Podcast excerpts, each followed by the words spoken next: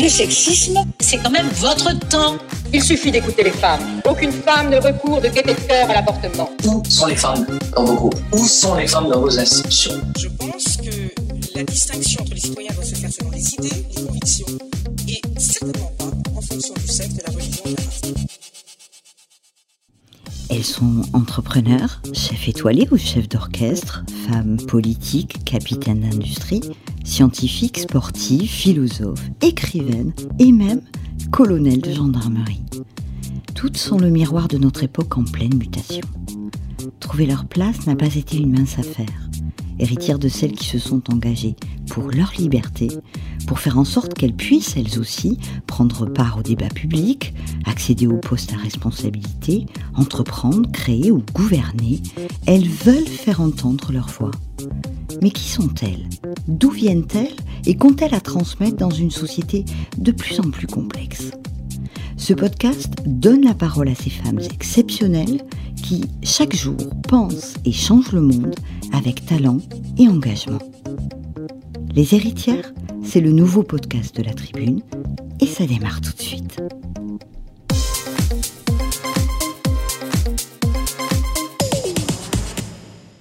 Dans Les héritières aujourd'hui, nous recevons une femme entrepreneur, présidente d'association, auteur, et puis une femme politique de premier plan, puisqu'elle est au cœur même du pouvoir. Mon invitée est une super active qui ne laisse personne indifférent. Adorée ou détestée, elle est souvent la cible d'internautes enragés à qui elle répond volontiers elle-même depuis son compte Twitter. Inconnue des médias il y a encore cinq ans, elle est devenue en quelques années la personnalité du gouvernement. J'ai le plaisir de recevoir Marlène Chapa. Bonjour Marlène Chapa. Bonjour Sophie. Merci d'avoir accepté notre invitation pour ce tout premier épisode des Héritières, Avec le plaisir. nouveau. Merci, le nouveau euh, podcast de la Tribune. Nous sommes ensemble pendant euh, 50 minutes. Nous allons euh, d'abord dresser, euh, essayer de dresser votre portrait à Mhm. travers votre parcours. Ensuite, on va vous donner carte blanche pour euh, développer un, un sujet de votre choix. Nous recevrons après euh, votre euh, invité. Et puis, en fin de séance, nous vous écouterons nous lire une lettre, une lettre un petit peu particulière. on le verra. Voilà, ça vous va comme programme? Ça me va parfaitement. C'est parti. Alors, il y a une première question qu'on va d'ailleurs poser à toutes les femmes qu'on va recevoir euh, dans ce podcast. Euh, Marlène Ch- Schiappa, de qui ou de quoi vous sentez-vous l'héritière? C'est une vraie question et je trouve ça euh, intéressant parce que quand j'ai été nommée au gouvernement, on me demandait tout le temps quelle était la ministre à laquelle je voulais m'identifier. Et je suis pas certaine qu'on pose cette question aux hommes politiques. Et je pense que quand on est une femme, on a envie de nous catégoriser et de nous dire on est héritière d'eux.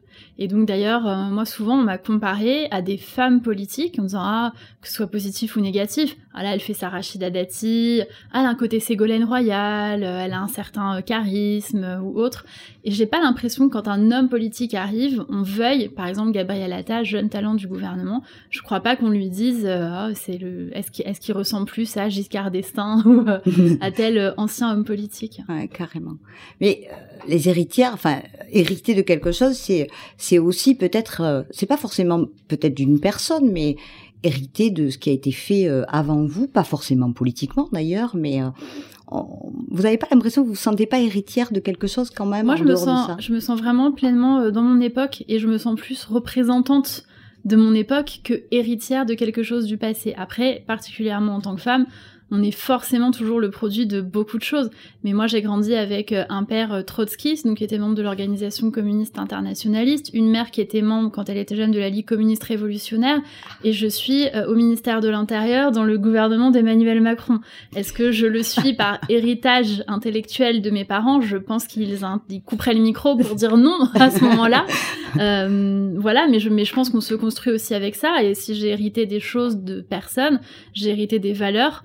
Euh, euh, la valeur du travail, qui est quelque chose de fondamental pour moi, euh, et puis euh, de respect. Et je pense que ça, c'est commun à un héritage que j'ai pu recevoir de mes parents, de mes grands-parents, de ma famille corse, et qui est quelque chose qui, qui, je trouve, manque un peu peut-être à notre époque. Et voilà, c'est le, le, petit côté, c'était mieux avant.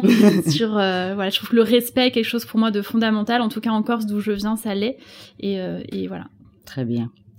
Alors, en préparant cette, cet épisode, on a essayé de glaner ici et là quelques infos sur votre vie, sur votre parcours. Pour n'a été facile. Hein. Les gens autour de vous gardent, gardent les secrets quand même. Euh, je vous propose d'écouter ce que ça donne. C'est euh, c'est la séquence portrait et c'est le portrait de Marlène Chapa.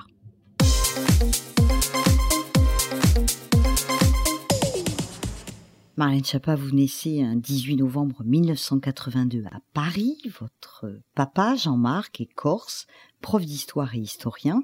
Votre maman, Catherine, d'origine italienne, est aujourd'hui retraitée de l'éducation nationale. Vous avez une petite sœur, Carla, qui est auteure et prof des écoles. Vous grandissez à Paris, dans le 13e arrondissement. Petite fille énergique et créative, vous aimez la musique et l'écriture.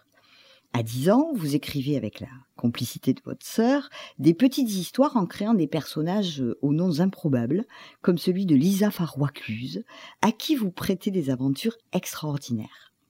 Vous étudiez le piano, mais votre truc, c'est surtout d'écouter en boucle le soir dans votre chambre votre chanson préférée. On écoute. Que ce fut tendre, d'où de le chant joli, que l'eau du ciel faisait entendre sur le toit de mon parapluie. Votre adolescence partage son temps entre les études, les vacances en Corse et les allers-retours entre Paris et Dijon où habite votre maman. En 2003, vous rencontrez l'homme de votre vie, Cédric, que vous épouserez à Levallois-Perret et avec qui vous aurez deux petites filles, aujourd'hui âgées de 14 et 9 ans. Votre passion pour l'écriture ne vous quittera pas, puisque vous publiez votre premier ouvrage au titre évocateur J'aime ma famille. La famille, justement, il, en est encore question dans votre blog, puis votre réseau associatif Maman Travail, que vous fondez et présidez jusqu'en 2017. On y parle déjà charge mentale, équilibre vie pro-vie perso, entrepreneuriat des femmes, avec les 15 000 mamans actives membres du réseau. Après quelques années en agence de pub, vous quittez le Valois-Perret et vous installez au Mans. Vous êtes alors élu sur la liste PS de Jean-Claude Boulard comme adjointe à l'égalité. En quelques mois, vous devenez incontournable dans le paysage sartois. C'est en 2016 que vous rencontrez au Mans pour la première fois le futur président de la République, Emmanuel Macron, alors ministre de l'économie. Vous êtes accompagné et soutenu par vos meilleures copines, que vous trimballez partout, et vous n'avez qu'une seule idée en tête, c'est de le convaincre d'attribuer le label French Tech au Mans. Votre aplomb et votre aisance surprend votre entourage car vous êtes perçu plutôt comme une femme réservée, voire timide. Vous n'accordez pas votre confiance au premier ou à la première venue, pourtant, vous serez immédiatement séduite par le futur candidat. Madame Égalité du mouvement En Marche, responsable du programme Égalité du candidat Macron, vous arpentez la France pour convaincre, et ça marche. En 2017, vous êtes propulsé secrétaire d'État en charge à l'égalité entre les femmes et les hommes, nomination stratégique puisque vous aurez la lourde responsabilité à la fois d'incarner à la fois de conduire les actions de la grande cause du quinquennat. Vous devenez ainsi le cauchemar du Premier ministre Édouard Philippe, car Marlène Schiappa, vous ne lâchez rien. Une obstination qui paye, puisque vous serez à l'origine de lois décisives, notamment celles qui feront suite au premier Grenelle des violences conjugales que vous organisez. En 2020, remaniement oblige, vous remplissez vos gouvernements, cette fois comme ministre délégué auprès du ministre de l'Intérieur en charge de la citoyenneté. La laïcité est votre cheval de bataille, ce qui agace profondément vos détracteurs et opposants politiques, qui vous reprochent, entre autres, votre parler cash, votre addiction aux réseaux sociaux, votre passage chez Hanouna, ou que sais-je encore, la couleur de votre robe.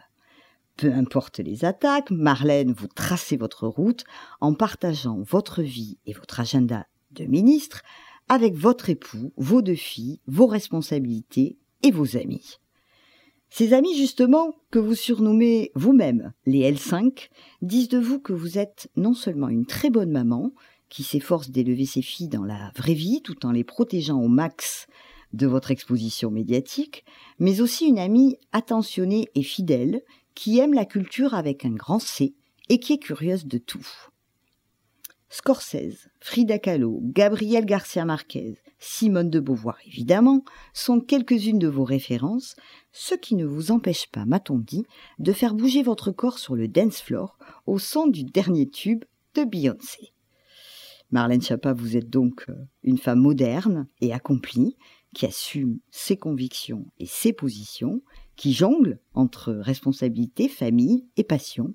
Bref, Marlène Chapa, vous êtes une femme de votre temps, vous êtes une femme, tout simplement. Une réaction, Marlène? Trois réactions. J'ai essayé de me souvenir. D'abord, je me suis dit pour me souvenir euh, Édouard Philippe, euh, Françoise Sagan. Et euh, alors Françoise Sagan d'abord pourquoi? Parce qu'en fait, euh, quand Françoise Sagan a répondu à une interview de Jacques Chancel qui lui a dit euh, on vous reproche euh, vos prises de position, euh, votre style, votre communication, de brouiller euh, les messages entre euh, politique, Mhm. écriture, vous êtes un peu people, etc. Et François Sagan a répondu non pas du tout. On me reproche de d'avoir réussi.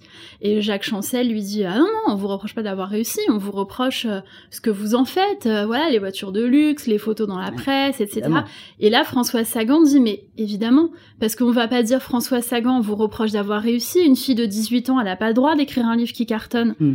Donc on veut pas me dire on vous reproche d'avoir réussi donc on vous reproche ce que vous faites de votre réussite. Mais c'est la même chose. Et au fond, c'est une manière de vous reprocher ça. Et quand on me reproche d'utiliser les réseaux sociaux que je n'utilise pas davantage que Bruno Le Maire euh, qui fait des photos quand il prend Bien son sûr. café et il a bien raison de le faire, ou que Gabriel ou que d'autres ministres hommes à qui on ne reproche jamais ça. Jean-Michel Blanquer est allé chez euh, Cyril Hanouna hier. Vous l'avez entendu euh, se faire insulter Pas du tout. Pas du tout. En revanche, euh, moi, oui. Parce que quand vous êtes une femme, jeune, venue de la société civile, vous n'avez pas fait l'ENA, vous avez grandi en partie dans des cités HLM, vous mentionniez que mon père était prof, historien. Quand j'étais petite, mon père était employé au service courrier de la CAF. Mhm. Et j'ai grandi en grande partie chez mon père dans une famille monoparentale en cité. Donc euh, jamais les profs n'auraient misé sur le fait que dans la classe, celle qui allait devenir ministre, euh, ce serait euh, Marlène avec ses chewing-gums et, et ses talons compensés. donc première chose. Mm. Deuxième chose sur Édouard Philippe, j'espère pas avoir été son cauchemar. Moi, j'adore Édouard Philippe. J'ai eu la chance d'être ministre auprès d'Édouard Philippe et maintenant auprès de Gérald Darmanin. Et honnêtement, j'ai 38 ans, c'est dans la suite de ma vie professionnelle. Je peux avoir des boss ou des N plus 1, je sais pas comment il faut dire. Mm. Comme Édouard Philippe et Gérald Darmanin, je signe tout de suite. C'est-à-dire des gens qui sont à l'écoute de ce qu'on me propose. Édouard Philippe, c'est parce qu'il a décidé d'impulser et de prendre à bras le corps à son niveau le Grenelle des violences conjugales qu'on a réussi à faire autant de choses. Donc ça, c'est euh, absolument euh, formidable. Et je sais pas quelle est, j'ai oublié quelle était la troisième chose sur laquelle je voulais réagir, mais ça fait peut-être déjà beaucoup. Vous, y reviendrez après. Euh, Marlène, un, mot de la Corse quand même, parce que je sais que vous aimez beaucoup euh, la Ouais. Corse. C'est quoi la Corse euh, de Marlène Chapa C'est beaucoup de choses. D'abord, donc mon père est corse. Moi, j'ai passé énormément de temps en Corse quand j'étais enfant, puis ensuite euh, toute ma vie. Et pour moi, la Corse, c'est pas juste un endroit. Et parfois, des gens qui vont en vacances en Corse peuvent penser que la Corse, c'est des belles plages, euh, etc. C'est pas ça. D'abord, moi, je viens d'un village dans les montagnes. euh, et honnêtement, si j'avais pas passé beaucoup de temps à m'ennuyer dans les montagnes avec ma sœur, peut-être que j'aurais rien fait de ma vie. Parce qu'en fait, c'est toutes les après-midi où vous êtes au fond, dans le maquis. Et à l'époque, il y a pas de jeu. Nous, on n'avait pas de jeux vidéo, il y a pas de télévision on n'a pas le droit de faire du bruit parce que on est dans un petit village familial, euh, etc. Donc on peut ou aller dans le maquis crapahuter ou rester en bas et s'occuper. Et avec ma sœur et mes cousines, pour s'occuper, on faisait deux choses. Option haute, quand on avait le droit de faire du bruit, des chorégraphies. Et option basse, quand il fallait pas faire de bruit, on fabriquait des livres et des journaux. Et ça pouvait nous occuper des heures. Donc on prenait des vieux journaux, on découpait des lettres, on faisait une une, des fausses informations, des fausses interviews. Et ça nous prenait des heures. Et peut-être si j'avais pas, peut-être si on m'avait inscrit à des stages de poney ou euh, si j'avais passé autre chose et autrement mes vacances, je ferais autre chose. Et la Corse, pour finir, ce sont des valeurs pour moi, c'est très important. Euh, en Corse, on respecte les enfants, la famille, euh, la cellule familiale a un rôle très important dans la Corse. Les femmes ne sont pas importunées dans la rue, dans l'espace public. On peut rentrer à minuit à Ajaccio chez soi, personne ne va venir euh, vous, suivre. Il n'y a pas de harcèlement de rue, ou très peu en tout cas. Euh, et on respecte euh, les plus anciens. Voilà, je crois qu'il y a une solidarité intergénérationnelle forte. Et ça, c'est important. Bien sûr. Alors après les origines, ce qui frappe dans votre parcours, Marlène, c'est votre, votre engagement hein, très tôt dans votre vie. Vous êtes engagée à travers, euh, notamment, on l'a vu, euh, Maman Travail, et puis évidemment euh, l'engagement politique au sein d'En Marche, aux côtés d'Emmanuel Macron pendant cette campagne. Moi, j'aimerais bien avoir une définition, selon vous, de l'engagement. C'est quoi l'engagement? Ah, c'est un vrai débat philosophique. Il va nous falloir deux heures. Non, non. non, mais c'est, mais vous avez raison de mettre en exergue ce mot parce que je pense que s'il y a un mot dans mon parcours, c'est l'engagement, que ce soit associatif, politique, citoyen pour moi, ce sont des mêmes facettes euh, euh, de plusieurs aspects. Un policier qui met son uniforme et qui va travailler le matin, bah, c'est une forme d'engagement très fort. Euh, quelqu'un qui décide de faire une pancarte et d'aller dans une manifestation pour le climat, c'est une forme d'engagement aussi. Un maire d'un village qui décide d'organiser la vie publique, c'est une forme d'engagement quand on est engagé, on est au service des autres. Il y a à la fois quelque chose de très humble parce qu'on est vraiment au service de la communauté et des gens, et il y a en même temps quelque chose d'un peu prétentieux parce que quand on fait de la politique, on a la prétention de vouloir organiser la vie de la cité et la vie de la mhm. communauté, mhm. et on a la prétention de vouloir sauver des gens quelque part. Bien sûr. Moi, quand j'ai commencé à avoir mon association, mon mari n'arrêtait pas de me dire mais tu n'es pas assistante sociale, arrête mhm. d'appeler les gens pour leur trouver des logements, faire leur CV, les réconforter quand elles se font plaquer, c'est c'est pas ton rôle. Euh, et en fait, après, je suis devenue élue et du coup, j'ai pu faire ça d'une autre manière. pour de vrai? Ouais, pour de vrai. J'avais un prétexte pour le faire. C'est ça. Ok. Euh, Marlène Chapa, ça va faire bientôt euh, cinq ans que vous êtes, euh, on va dire, sur le devant de la scène, hein, en pleine exposition. Et quelle exposition? Moi, j'ai une question. Comment expliquez-vous que vous suscitiez comme ça autant de d'amour que de haine? Euh, on dit de vous que vous êtes une personne clivante. Est-ce que d'abord vous êtes d'accord avec ça Et puis, euh, si oui, comment vous l'expliquez? Oui, mais je peux vous donner quelques noms de personnalités, puisqu'on parlait des héritières et de, quoi on hérite. Euh, Robert Badinter, Nicolas Sarkozy, Simone Veil. Quelle référence, Marlène? Alors, c'est ces personnes-là, est-ce que vous pensez que c'était à l'époque des personnes consensuelles? Alors aujourd'hui, on honore la fin de la peine de mort. Simone Veil est entrée au Panthéon.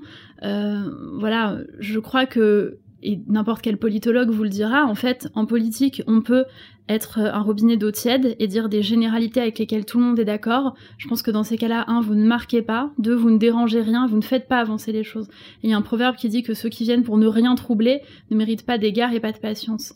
Donc moi, je viens pas là, je pourrais, et ça pourrait être simple pour moi de dire, ben en fait, je vais durer, je vais faire une petite rente politique et je vais faire exactement ce qu'on attend que je fasse, bien sagement, remplir mes dossiers, voilà, non. Et en fait, les combats que je mène sont des combats clivants par nature. Il y a 200 000 viols par an ces viols, ils sont commis par des personnes. Il y a des personnes qui n'ont pas envie qu'on lutte euh, contre ça. Quand on parle de violence conjugale, on nous dit ah ça devrait être normalement consensuel les violences conjugales. Enfin, il y a bien des types qui, qui tabassent leurs femmes ou leurs copines, qui les harcèlent, qui les menacent. Donc pour ces gens-là, évidemment, c'est censé être quelque chose de clivant. Et c'est la même chose pour les combats que je mène. On parlera tout à l'heure peut-être de la naturalisation à travers Covid, l'intégration des réfugiés. Moi, je me suis beaucoup engagée pour qu'on accueille des réfugiés afghans. Bah, il y a des gens qui, qui sont contre. Donc quand on fait de la politique, je crois que par c'est le cas. Simone Veil, elle n'avait pas un, un, tapis de rose quand elle était ministre, au contraire, y compris sur ses choix politiques avec Balladur, sur l'Europe et d'autres. Robert Badinter aussi, et toutes les personnes qui ont été amenées à exercer de hautes responsabilités sont des personnes qui à un moment ont tapé du poing en disant j'ai une conviction, je la partage. Et ensuite, euh, vous avez dit dans la présentation que j'avais euh, des, des attaques sur les réseaux sociaux, etc. Honnêtement, j'ai beaucoup plus de de, de marques d'amour en fait, de marques de soutien, mhm. d'affection. Peut-être qu'on mhm. les met moins en valeur. Bien sûr. Peut-être moi-même. Hein. Peut-être que moi j'ai peut-être tendance à relayer les attaques pour dire regardez c'est inadmissible ce que vivent les femmes publiques. Mais je mais je crois que c'est inadmissible ce que vivent les femmes publiques. Bien sûr. Quand on est une femme et qu'on prend la parole, on s'expose à avoir des critiques sur notre coiffure, notre tenue, notre vie personnelle, réelle ou supposée. On nous dit qu'on s'expose. Vous avez évoqué tout à l'heure le fait que je, je peut-être j'étais un peu secrète ou je cache, je, je, je n'exposais pas tout. Les gens pensent que je passe ma vie sur les réseaux sociaux Personne n'a jamais vu mes enfants. Personne. Personne ne sait à quoi ressemblent mes enfants, si elles sont euh, brunes, blondes, petites, grandes, euh, comment elles sont habillées. Personne ne connaît leur prénom. Personne ne sait quels sont les établissements où elles sont scolarisées. Je partage ce que j'ai envie de partager. C'est l'extimité. Et l'intimité, euh, je la garde pour moi. Et ça va avec une autre chose que vous avez dit dans le portrait. C'est la troisième chose sur laquelle je voulais. Ah, ça y est, vous voyez, ça vous revient. Exactement. Vous avez mentionné, c'est la première fois dans un portrait en 4 ans que quelqu'un le mentionne, vous êtes bien renseigné, que j'étais timide dans ma vie personnelle et c'est absolument vrai. En fait, j'ai, je, je n'ai pas deux personnalités différentes, mais je suis très timide. Quand j'étais jeune, j'étais vraiment euh, timide presque asociale. C'est J'avais du mal à. fou. On peut pas l'imaginer quand on. Bah, en fait, même maintenant, dans ma vie personnelle. Par exemple, à la sortie de l'école, si je vais chercher ma fille, moi, je suis la maman qui est au fond derrière la grille, euh, qui regarde par terre et, euh, et qui attend et qui parle à personne. Et parfois, euh, des gens ont pu penser que ça pouvait être de ma part du snobisme ou que j'étais hautaine. C'est qu'en fait, aller parler aux gens me demande un effort. Aller sur une scène dans un meeting, je le fais à l'aise. Ça me dérange pas. Ouais, je je ouais. peux prendre le micro, je peux rester trois heures sur la scène. Mais parler à quelqu'un, ça, ça, ça- ça vous pose un Al- problème. aller euh, faire un tête-à-tête, euh, aller euh, aller me présenter auprès de quelqu'un dans ma vie personnelle, c'est très dur. Si je dois aller, je sais pas, euh, il y a un, un, un monteur qui doit venir amener des meubles et les monter, je vais dire à mon mari, est-ce que tu peux y aller, Ah, carrément Et je me mets dans une pièce à côté. Ah ouais, Ouais, parce que, vous voyez, je rougis en vous le disant. les gens le voient pas, mais parce super. que ouais, je suis très très maladivement timide. Et je me suis un peu soignée en faisant de la politique. Et je l'avais confié d'ailleurs à Gérald Darmanin qui m'a dit, mais tu crois pas qu'on a tous quelque chose? Voilà, et c'est pour ça aussi qu'on fait de la politique. Bien sûr, Voilà. pour régler euh, un certain nombre Ouais. de choses. Mais politiquement, je suis pas timide. Ça me dérange pas d'aller euh, prendre un micro, d'aller bousculer des gens, de faire un discours, de couper la parole sur les plateaux de télé, euh, parce que c'est la personnalité politique. C'est pas Marlène. D'accord. Ça veut Voilà. dire que vous, ça veut dire que vous jouez un rôle quand vous faites de la politique? Non, c'est-à-dire que je suis dans quelque chose qui me dépasse. Vous parliez de l'engagement tout à l'heure. Je suis pas là euh, pour euh, moi. Je suis pas là pour dire trouvez-moi sympa. Je viens pas plaire, je viens convaincre. Bien Et sûr. donc je viens porter un message qui est un message qui me dépasse. Très bien. D'ailleurs, dans la première vidéo qu'on voit où je rencontre le président, j'ai une toute petite voix, je suis toute rouge. Ah bah il y a de quoi. hein, il y a de Voilà, quoi. regardez, il était candidat à l'époque. Et, Et ouais. euh, et voilà, et dans les premières vidéos, les premières télés, j'ai changé ma voix en quatre ans. euh, J'ai dû euh, prendre une voix moins timide et moins euh, introvertie. D'accord. Bon, on en vient à la culture quand même, parce que ça, quand j'ai interrogé euh, votre entourage, c'est quand même quelque chose qui est, qui, Ouais. qui est toujours présent. C'est euh, genre de fil rouge de votre vie. euh, vous aimez lire et puis vous, vous aimez surtout écrire. Ouais. D'où vient cette passion pour l'écriture? Bah, je pense que hum, les héritières, je pense que j'ai un peu fait comme mes parents. C'est-à-dire, probablement, si mes parents étaient boulangers ou pâtissiers, euh, je ferais des éclairs au café et ce serait cool. Mais euh, moi, j'ai toujours vu euh, mes parents lire et écrire. Je pense qu'on fait comme ses parents. Mon père nous faisait faire beaucoup de rédaction. Le dimanche, si on allait voir un musée, quand on rentrait, il nous disait allez, on fait une petite rédaction pour raconter ce qu'on a vu au musée, etc. Euh, D'ailleurs, on regardait très peu la télé. On regardait des vieux films en noir et blanc ou des émissions sur la musique des années 60. Mhm. Et je pensais que c'était comme ça chez tout le monde. Et je me souviens la première fois que je suis allée dormir chez une copine, j'étais à l'école. Et je suis revenue, genre, les gens, ils vivent pas comme nous. J'ai l'impression d'être amiche un peu, vous voyez. Genre, euh, les Carrément. gens, ils regardent la télé à table, euh, ils disent des gros mots, ils ne lisent pas de livres avant d'aller s'endormir. Euh, c'est c'est bizarre, c'est Ouais. pas comme chez nous. Voilà, et donc avec une famille essentiellement euh, voilà prof, mon père il, a, il préparait quand j'étais petite, il préparait son doctorat pour devenir historien, Mhm. et donc il avait un ordinateur, un Amstrad avec un écran vert, et euh, régulièrement je lui demandais l'ordinateur pour parce que pour moi c'était mon loisir en fait. Mhm. Ouais, il y a des enfants qui jouent euh, dehors ou qui font du roller. Moi, je prenais l'ordinateur et je racontais les aventures de Lisa Farwaclus. Donc, Mais Euh, qu'est-ce que c'est euh, ce, ce nom, Lisa Farwaclus c'est mon héroïne. Voilà, il y a Fantomette, il y a Lisa Farwaclus. C'était son nom. Voilà. Ouais. Et donc, c'était une petite fille à qui il arrivait plein d'aventures extraordinaires. Elle arrivait à résoudre des enquêtes. euh, euh, voilà. Et d'ailleurs, parfois, mon père me disait, enfin, Marlène, j'ai quand même une thèse à finir. Est-ce que je peux récupérer mon ordinateur? Deux secondes, Lisa a fini son aventure. Super. Alors justement, on va parler d'écriture. Vous venez de sortir un roman Oui. chez Stock qui s'intitule Sa façon d'être à moi. Ben, vous allez nous faire le pitch, Marlène Chapa. C'est extrêmement dur. Il y Ah, a beaucoup d'histoires. C'est comme ça. Et, et je suis une mauvaise, euh, je suis une bonne communicante euh, politique, je pense. Mais pour les romans, c'est difficile. Alors d'abord, sa façon d'être à moi, ça vient d'une chanson de Julien Clerc Mhm. qui s'appelle Ma préférence à moi, que vous Ah connaissez oui. peut-être. Oui. Qui commence par sa façon d'être à moi, parfois vous déplaît. Et l'histoire, pour la résumer, c'est une fille qui s'appelle pas Lisa Farwacluse, mais qui s'appelle Elsa Colombani, Mhm. qui travaille dans une entreprise de cosmétiques bio. Et par une suite de malentendus, elle est nommée directrice directrice des affaires publiques. Mais elle connaît pas tellement ce secteur, elle est nommée un peu par hasard. Et son meilleur ami, qui s'appelle Marvin, est député et il est en train de défendre une loi sur la transparence dans les produits d'hygiène et de beauté. Et donc en fait, elle a un peu un dilemme puisqu'elle doit faire sa mission et donc sa mission c'est quand même de préserver les choses telles qu'elles sont et de faire échouer la loi de son meilleur ami. Et en même temps, c'est son meilleur ami, son ami d'enfance, elle a envie de l'aider. Et dans ce cadre, cette jeune femme, Elsa, qui vit avec sa mère qui a vécu des graves violences conjugales et c'est un fil rouge du livre.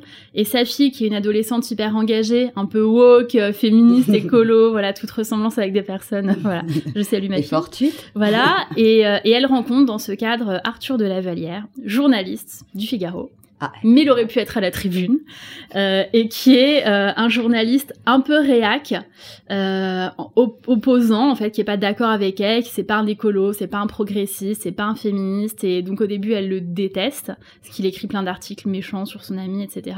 Et puis évidemment, petit à petit, elle apprend à le connaître, et le message c'est qu'en fait, aucun de nous n'est la caricature qu'il donne à voir, et on est tous beaucoup plus subtils ou nuancés, et peut-être que ça vaut le coup de s'écouter et, et peut-être euh, de, de s'aimer. Bien sûr. Alors justement, dans ce roman, il est, il est question de politique, Oui. de son entreprise, de greenwashing, d'amour, bien Ouais. sûr, euh, mais toujours avec des thèmes en toile de fond, des thèmes récurrents chez vous, Mm. euh, bon, comme le rapport entre les femmes et les hommes, la famille, la diversité, le vivre ensemble, enfin tout ce que vous venez d'é- d'évoquer dans votre pitch. Je suppose que seul le roman permet ça, c'est-à-dire de, de pouvoir à sa guise aborder tous les sujets, y compris les sujets politiques finalement, tout en permettant à vos lecteurs et lectrices de les divertir. C'est ça que vous avez voulu faire? Exactement. Alors d'abord, dans le roman, il n'y a pas de caractère universel. C'est-à-dire dans un essai euh, ou dans un, dans- oui, dans un essai, on est, euh, on doit dire attention. Alors les femmes victimes de violences conjugales, certaines sont traumatisées, mais certaines non. Certaines partent, mais certaines.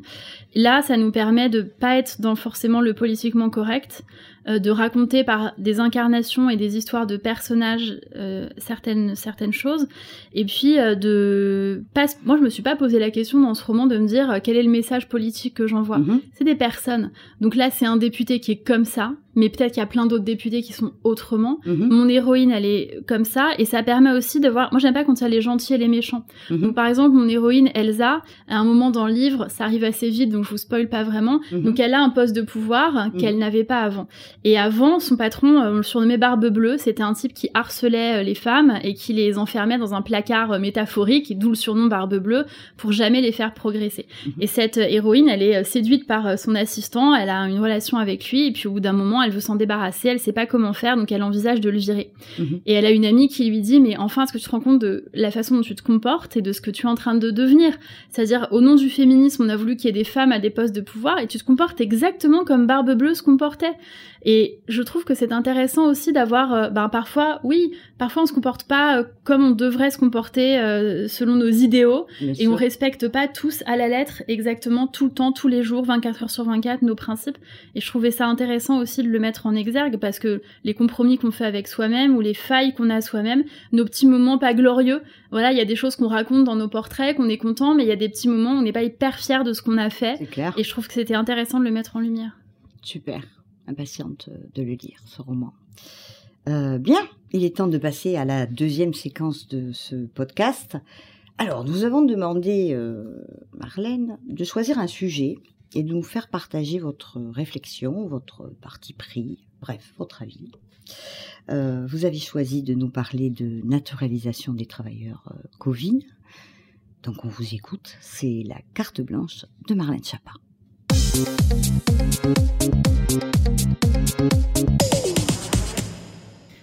Pendant la période de confinement, euh, j'ai vu qu'il y avait beaucoup d'articles, beaucoup de reportages, beaucoup de gens qui témoignaient sur les réseaux sociaux de la façon dont ils ou elles vivaient le confinement. Et on voyait des gens qui expliquent qu'ils se mettent au scrapbooking, euh, des gens qui expliquent que du coup euh, ils cuisinent, ils fabriquent leur pain, ils font du yoga.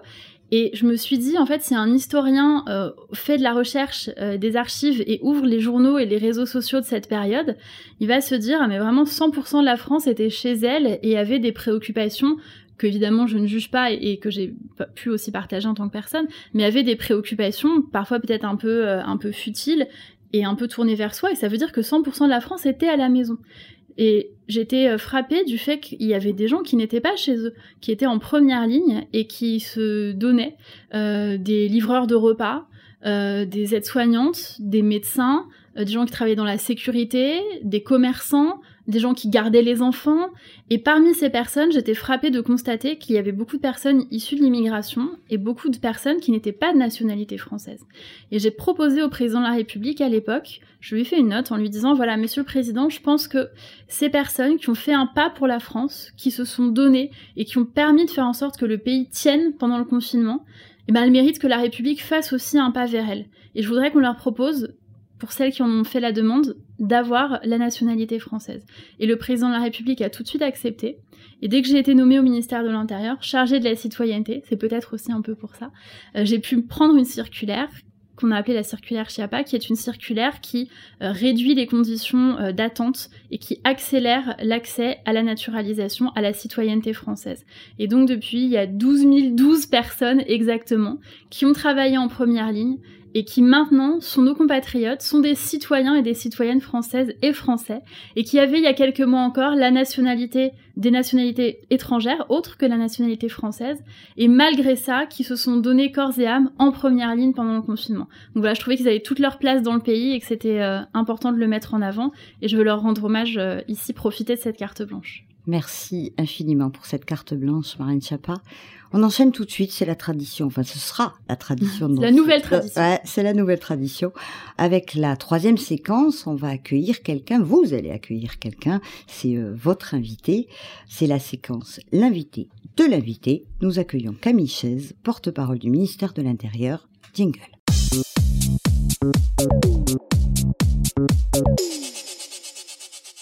Bonjour Camille Chaise. Bonjour. Merci d'être avec nous dans les héritières. Bienvenue. Je vais directement laisser la parole à Marlène parce que c'est elle qui va vous présenter et qui va vous poser euh, des questions. Moi, je me tais. Je vous écoute. Marlène, c'est à vous. D'abord, merci parce que je trouve que c'est euh, un bel exemple de sororité d'inviter une femme et de lui proposer de venir euh, avec une autre femme. Donc, je suis ravie et merci beaucoup à Camille d'avoir accepté, malgré un agenda qu'on sait extraordinairement chargé. Donc Camille Chaise est la porte-parole du ministère de l'Intérieur, donc c'est un travail extrêmement difficile parce qu'elle porte la parole des 290 000 femmes et hommes du ministère de l'Intérieur. Elle porte la parole en même temps du ministre de l'Intérieur, de la ministre déléguée, de l'ensemble des directions des administrations. Et au ministère de l'Intérieur, il y a évidemment euh, les policiers, les gendarmes, et au-delà de la sécurité, il y a aussi des directions euh, administratives, des directions d'organisation, la direction des étrangers en France euh, qu'on évoquait. Et donc, d'abord, je voudrais poser une question à Camille. Je voudrais lui demander comment, ce qui, l'a amené à accepter cette tâche qui est extraordinairement difficile. Je dis pas qu'il y a des ministères où c'est facile, mais je dis que le ministère de l'Intérieur, c'est quand même le ministère des crises et des urgences où on sait que le moindre mot mal prononcé peut avoir des conséquences très graves. Qu'est-ce qui vous a amené à avoir envie euh, de prendre ce poste? Euh, moi, ce qui m'anime et la raison pour laquelle j'ai accepté ce, ce poste, c'est que je crois profondément à la démocratie et dans cette démocratie, il y a la liberté de la presse. Et je trouve que c'est normal que dans tous les grands ministères et encore plus dans ce ministère de l'Intérieur qui est régalien et où on parle, vous l'avez dit, euh, de, de, liberté publique, euh, d'équilibre entre entre la sécurité et les libertés, je trouvais que c'était important qu'il y ait un, un point d'entrée euh, euh centralisateur de toutes les demandes de la presse. Donc les médias euh, me téléphonent, m'appellent, je les rencontre, je bois des cafés avec eux. Et puis j'ai aussi ce rôle d'expliquer sur les réseaux sociaux ce qu'on fait. Euh, il peut y avoir des détracteurs, euh, on peut aussi avoir des fans, mais voilà, on est vraiment au cœur de la société. Et voilà, moi c'est ce que je sais faire. moi, il y a un credo qui m'anime, c'est c'est celui d'André Gide. Ce, ce qu'un autre aurait aussi bien pu faire que toi ne le fait pas. Et moi, je sais que ce que je sais faire, c'est parler, expliquer. Et donc voilà, c'est mon rôle de porte-parole. C'est drôle parce que je connaissais pas du tout cette euh, citation et je le dis très souvent à mon cabinet, donc ça me fait rigoler. Je leur dis si, si n'importe quel autre ministre faisait la même chose, c'est que ça me correspond pas. Et donc faisons mieux, faisons autre chose. Donc euh, j'aime beaucoup. Et on, on est là euh, dans les héritières. Moi, je me posais la question comment on fait quand on est une femme dans un ministère régalien et donc quand même encore très masculin, même si c'est un plan de féminisation et les choses avancent. Et vous et moi ici, on en est la preuve. Mais euh, historiquement, c'est un ministère très masculin. Comment vous, est-ce que vous avez eu des inspirations quand vous avez pris votre poste? Est-ce que vous avez euh, pu vous projeter peut-être dans des dans des modèles? Comment vous avez fait ça? Euh, moi, quand je suis rentrée, euh, d'abord comme sapeur-pompier, j'étais la, la, première femme dans ma caserne. C'est la caserne de Port-Royal, l'A3 à la BSPP. D'ailleurs, je salue mes anciens collègues euh, sapeurs-pompiers. et puis après, comme commissaire de police, on était environ 30% de, de, femmes dans, dans, ce corps de la police nationale. Et, la première chose, c'est que j'étais à la fois femme et j'étais jeune. donc vous aviez là un peu une double, double stigmatisation, j'allais dire, parce qu'on peut vous reprocher tout le temps de pas être expérimenté, de pas connaître les, les vieilles méthodes policières, etc. Donc voilà, il fallait doublement faire ses preuves. Euh, après, euh, moi, j'ai commencé dans le département des, des Hauts-de-Seine. Il y avait beaucoup d'autres femmes commissaires euh, de quelques années d'expérience de plus que moi. Et elles m'ont, elles m'ont vraiment guidée, elles m'ont ouvert la voie. Et quelque part, je, voilà, je, je, l'ai ouvert après pour, pour celles qui m'ont succédé. Je crois que vous avez fait, vous avez, vous avez fait des brillantes études. Il me semble que vous étiez major, je crois. Oui. Mais, j'ai pas toujours été Parfois, j'ai été très mauvaise aussi à l'école. Et à quel moment vous vous êtes dit, bon, bah, les, les, les carrières euh, au service de l'État sont euh, des carrières ou une filière d'orientation qui peut m'intéresser? Moi, moi, je voulais euh, travailler au service du public. J'aimais cette idée qu'on était au cœur de la société et en cela être sapeur-pompier, être policier, je me suis je me suis pas trompée. On, vit euh, au quotidien avec nos concitoyens, on partage quelque chose de, la vie de la société, on, participe aussi à son organisation, on rend aussi des comptes sur cette matière qu'est la sécurité. Et je voulais en même temps un travail de terrain. Euh, moi, j'aimais à l'époque être avec euh, mes collègues policiers sur le terrain. Voilà, quand il y avait une opération de stupéfiants qui se, déclenchait, bah, j'étais avec eux pendant toute la procédure, pendant les perquisitions, etc. Et commissaire de police, d'ailleurs officier de police et, et policier en général, voilà, il y a à la fois de l'administratif, on le sait, des fois trop d'administratif même, mais c'est aussi ce travail de terrain et ce travail au contact des victimes. Euh, combien de fois, quand j'étais commissaire en commissariat, j'ai fait venir dans mon bureau euh, euh, des parents ou une victime pour lui expliquer la procédure pénale. C'est compliqué le droit. D'ailleurs, c'est quelque chose qui sûr. nous manque à l'école. On n'apprend pas mmh. le droit, alors que toute sa sûr. vie, on a besoin du droit. Le droit immobilier quand on achète un appartement, le droit des assurances quand bien on sûr. a un, un, dégât. Et finalement, à l'école, on n'apprend pas ce droit. Le droit pénal, bien sûr, j'en parlais. J'en parlais. Et, et, et, combien de fois, en fait, euh, mon travail auprès des fictifs, ça a été d'expliquer ce qui les attendait dans la procédure pénale. Euh, et après, euh, des fois, il y a des victimes qui disaient, ben, j'en suis pas encore là dans mon processus personnel, notamment euh, en termes de, de, de, de violences faites aux femmes. Il y, a, il, y a, il y, a, un moment où c'est à la victime de choisir si elle est prête ou pas à rentrer dans cette chaîne pénale. Mmh. donc voilà, j'ai pris beaucoup de temps pour ça et, et c'est ce que j'aimais dans ce métier de terrain de commissaire de police. Si j'ai le temps de poser une dernière question, ouais. euh, moi, il y a une question qui m'intéresse, euh, et peut-être qu'on ne poserait pas un homme, très probablement on la poserait pas un homme. Euh, moi, je trouve qu'on est dans un ministère où euh, on est en permanence confronté à des choses vraiment dures. Hier, j'étais euh, au 100 ans de Orphéopolis, c'est l'association qui s'occupe des orphelins de la police. Et dans mon discours, quand j'ai commencé à prononcer les noms des enfants qui ont perdu un parent euh, cette année, euh, j'ai dit trois prénoms et au quatrième, je me suis dit oh mon dieu, je vais pleurer devant 200 ouais, personnes. Et donc je me suis pincé les lèvres, j'ai respiré, mmh. j'ai repris mon discours. J'espère que ça s'est pas vu, mais je trouve que et encore une fois, j'ai conscience du caractère stéréotypé de ma question, mais je trouve que la, la gestion des émotions est difficile parce qu'on est aux prises avec euh, ben, des victimes de féminicide, des victimes d'attentats ouais. terroristes. Le jour où il y a eu la décapitation de Samuel Paty, je suis allée avec le président sur place et honnêtement j'ai tenu bon sur place parce qu'il y avait tout le monde.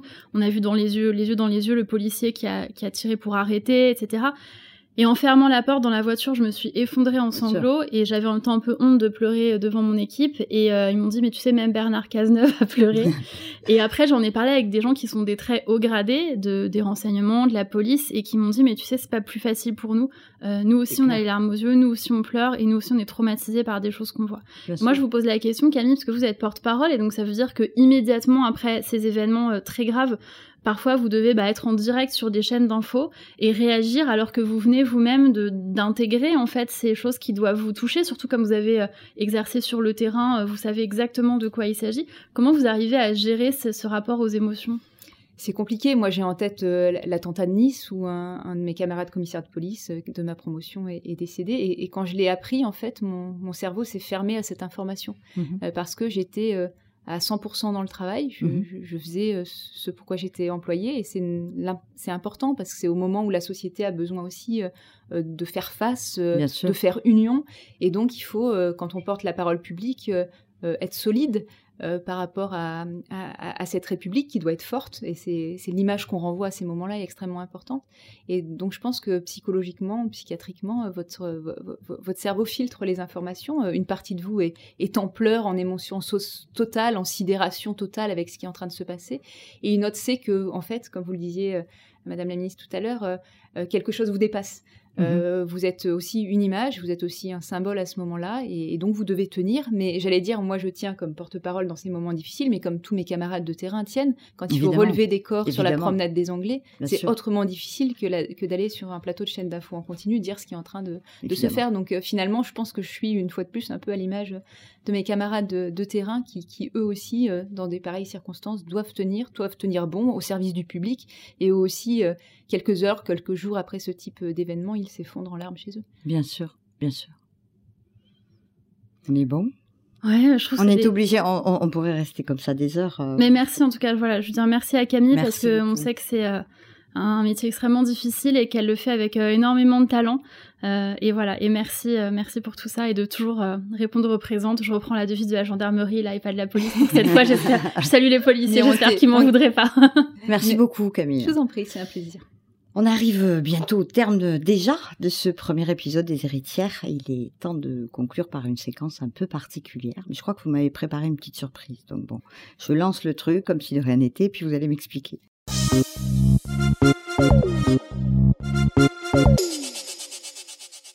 Nous vous avons euh, demandé, chère Marlène, d'écrire une lettre, mais pas n'importe quelle lettre, une lettre à vous, à vous-même, à la petite fille que vous étiez. On y va Bon, En fait, je vais vous expliquer euh, ce que je, je je suis pas venue avec une lettre écrite, mais je suis venue vous expliquer pourquoi je suis pas venue avec une lettre écrite. Super. J'ai passé des heures et j'ai échangé avec aussi mon équipe et j'ai passé des heures moi-même à, à essayer d'écrire euh, cette lettre. Et pour moi, c'était un peu difficile parce que j'ai pas, enfin, je, je suis pas Cosette, j'ai pas euh, dormi sous les ponts. J'ai eu, j'ai vécu une, une partie de mon enfance très heureuse et une partie un peu plus difficile. Euh, et j'avais pas envie de me replonger euh, là-dedans parce que j'ai dit à mon mari, mais en fait, je sais pas quoi dire dans cette lettre parce que euh, je vais pas vraiment aller voir la petite Marlène. Si j'allais voir vraiment la petite Marlène de 10 ans, j'aurais des choses à lui dire, mais là, je sais qu'elle n'aura pas cette lettre. Donc pourquoi est-ce que je vais me replonger et dans le fait de lui adresser un message qu'elle n'aura pas? Euh, Et par ailleurs, en fait, je n'ai pas de conseils à donner à la petite Marlène parce que tout ce, tout ce qu'a fait bien et mal la petite Marlène m'a permis d'arriver ici aujourd'hui où j'en suis et je suis très heureuse du point où j'en suis. Et je suis pas très heureuse parce que je suis ministre. Je suis très heureuse parce que j'ai deux filles et c'était mon rêve de toute ma vie. Je suis très heureuse parce que je suis mariée avec quelqu'un que j'aime de tout mon cœur et depuis longtemps et tant bien que mal. Et je suis très heureuse parce que j'ai la chance d'être très bien entourée, d'avoir des amis, une famille. Et donc en fait, je voudrais rien changer parce que je pense que si je vais voir la petite Marlène et que je lui dis t'inquiète pas, sois moins anxieuse euh, et moins d'obsession. La Marlène, elle travaillera moins euh, et ça l'amènera pas là. Et si je lui dis t'inquiète pas, au final tu vas te marier, t'auras des enfants parce que quand j'étais gamine, je voulais absolument avoir des enfants, c'était mon rêve, voilà. Bah peut-être que la petite Marlène, elle va un peu lâcher l'affaire, se relâcher et voilà. Et inversement, si je lui dis euh, t'inquiète pas, euh, ça va bien se passer, euh, euh, voilà. Et en même temps, si je veux dire inversement, si je lui dis ben la petite Marlène, booste-toi un peu, fais Mhm. plus de choses, Mhm. etc. Peut-être qu'elle n'en arrivera pas là aujourd'hui. En Mhm. fait, moi, je, je crois vraiment au destin. Ça peut paraître très mystique, mais je pense que tout ce qu'on fait nous amène à quelque chose. Et je crois au battement d'aile du papillon. Et je pense que euh, les difficultés que j'ai pu traverser quand j'étais petite, adolescente et jeune adulte, elles m'ont amené à me À construire et à, et à me permettre d'être là aujourd'hui. Donc en fait, j'ai envie de lui dire, euh, ça va, ça va un peu secouer, Euh, accroche-toi et, euh, et tiens bon et la fin est plutôt cool.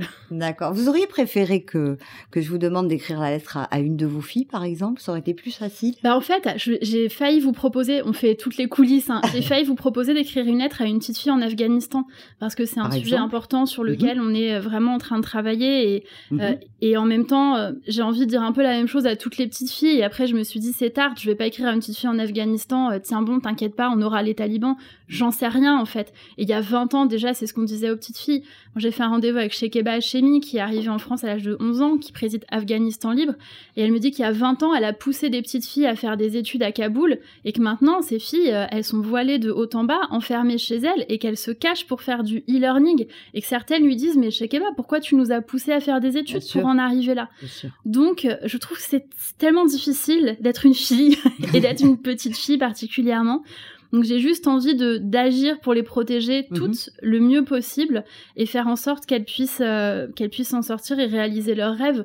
Mais quand on s'adresse aux petites filles, on est tout de suite un peu tarte à la crème. Voilà, réalise tes rêves. Comme me dit ma fille, mes deux filles, quand je dis quelque chose d'un peu euh, qu'elles trouvent un peu euh, voilà cheesy, je, je sais pas comment dire, un peu tarte, Ouais. elles me répondent ouais crois en tes rêves princesse. En fait, je sais pas si ça vous parle, c'est le slogan de Barbie.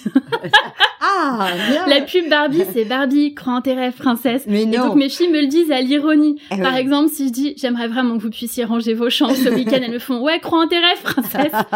voilà. D'accord. C'est un peu fouillis, mais c'est en Non. tout cas ça vient du cœur. Non, ça vient du cœur et, euh, et, et j'entends tout à fait euh, vos arguments, euh, Marlène Chapa.